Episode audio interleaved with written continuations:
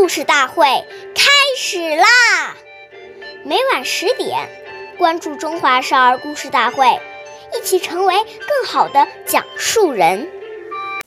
岁月易流逝，故事永流传，弘扬中华瑰宝，传承红色基因。我是中华少儿故事大会讲述人周凯歌。一起成为更好的讲述人。今天我给大家讲的故事是《故事大会红色经典故事》第十二集：四双旧鞋能换到一条狗吗？今天讲一个开国领袖周恩来爷爷的小故事。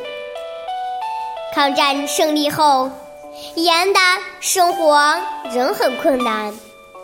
有一次，解放班几个战士凑在一起，想给周副主席弄点吃的补补身子。警卫战士小维出了一个主意，拿四双旧布鞋去农户家里换了一条狗。周爷爷知道后。严肃地批评了小伟，说：“四双旧鞋能换到一条狗吗？老百姓之所以跟你换，是因为他们相信共产党。